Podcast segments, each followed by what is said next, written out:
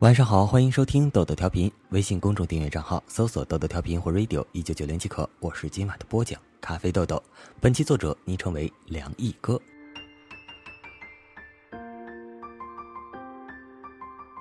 如果爱而不得，千万不要死磕，只能源源不断给你带来伤害的人，趁早放弃。有人说，爱一个人就是要把全世界捧到面前送给他，这话自然没错。可怕就怕你以为的全世界不过是他眼里一个不痛不痒的笑话。感情里最怕的就是单恋。前几天在微博看到这样一个帖子，是一个男生发的：“我是第一次对一个女孩这么好，几乎倾尽一切。我会带她去所有她想去的地方，陪她看所有想看的风景，投入无数时间和精力，主动找话题，主动牵手，主动接吻，嘘寒问暖，绞尽脑汁找话题。”但是我感动了自己无数次，却不曾感动他一分。他看我的眼神都是冷冷的，才知道苦苦单恋着一个人的滋味真的是太痛了。我大体去翻了一下评论，几乎都是清一色的感同身受。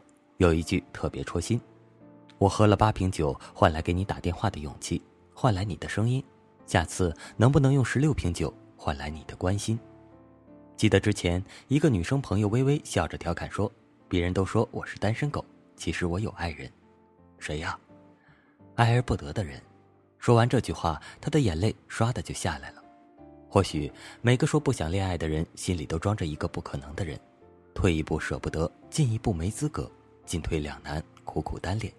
一个骄阳似火，一个冷若冰霜。我倾尽所有，你转身就走，这样的爱情注定天涯各一方。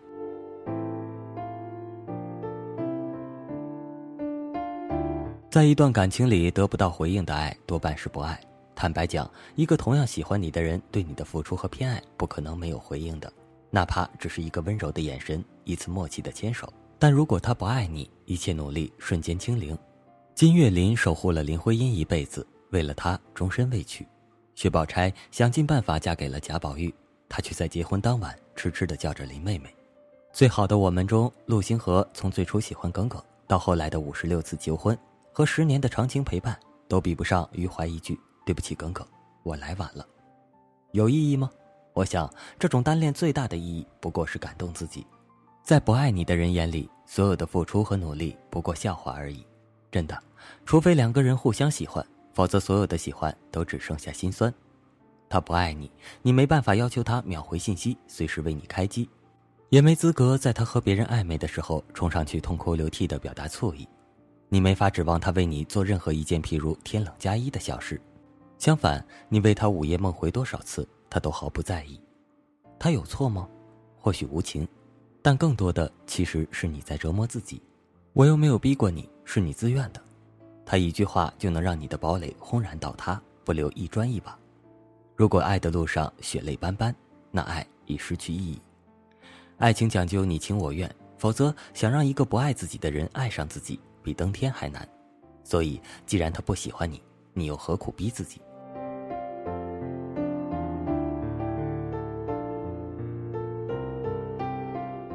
越长大越不敢奋不顾身的去喜欢一个人了，除了心累，还有绵绵无尽的心酸。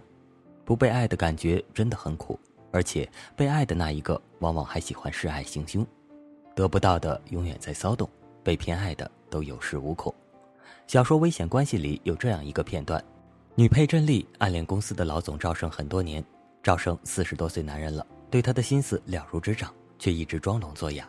终于在赵胜离完婚的时候，郑丽瞄准时机追了上去，他们成为了男女朋友。可事实上，赵胜根本不爱她，跟她从来只有约会，没有未来，而且他还一直跟自己的前妻保持着联系。后来，郑丽和赵胜的前妻同时怀了孕。但是他放任三十多岁的郑丽流产，回去跟前妻复婚了，怪谁呢？骂完赵胜是个渣男之后，我们回过头来看郑丽，不免唏嘘不已。这个世界上真正好的爱情，必然是两个人的结晶，一厢情愿的追逐真的没意思。真正完满的爱是什么样子的呢？大概就是钱钟书和杨绛那种遇到你之前，我从未想过结婚的心有灵犀。是王小波和李银河爱你就像爱生命的彼此珍惜，是邓超和孙俪互掐互怼的甜蜜。只有互相喜欢，把对方当成自己生命的一部分，才能成就一段美好的姻缘。不约而至，无人可。喜欢一个人，当然要大胆主动的去追，只是爱情也有维度，也讲究适可而止，还是坚持到底。如果爱而不得，千万不要死磕。只有源源不断给你带来伤害的人，趁早放弃。与其费力讨好的献殷勤，不如努力去做那个被爱的人，因为被全心全意爱着的感觉是真的好。愿你一生努力，一生被爱，想要的都拥有，得不到的都释怀，大大方方、豪迈洒脱的过完自己的一生。总有一个人爱你如生命，两情相悦，相守一生。等到秋叶终于金黄，等发悄然苍苍，我们相约老地方。等到人已不再奔忙，等到心也不再轻狂，我们相约老地方。等到记忆只剩精华，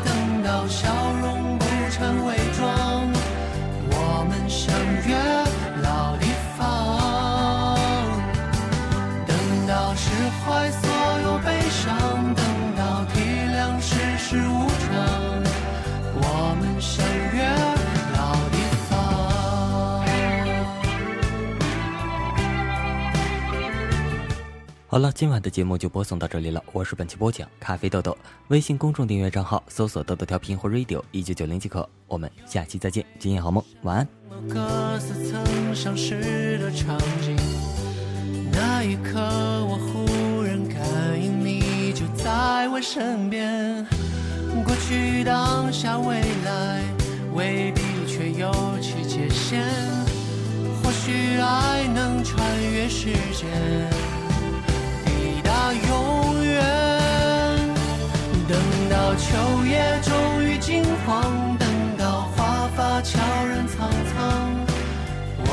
相约老地方。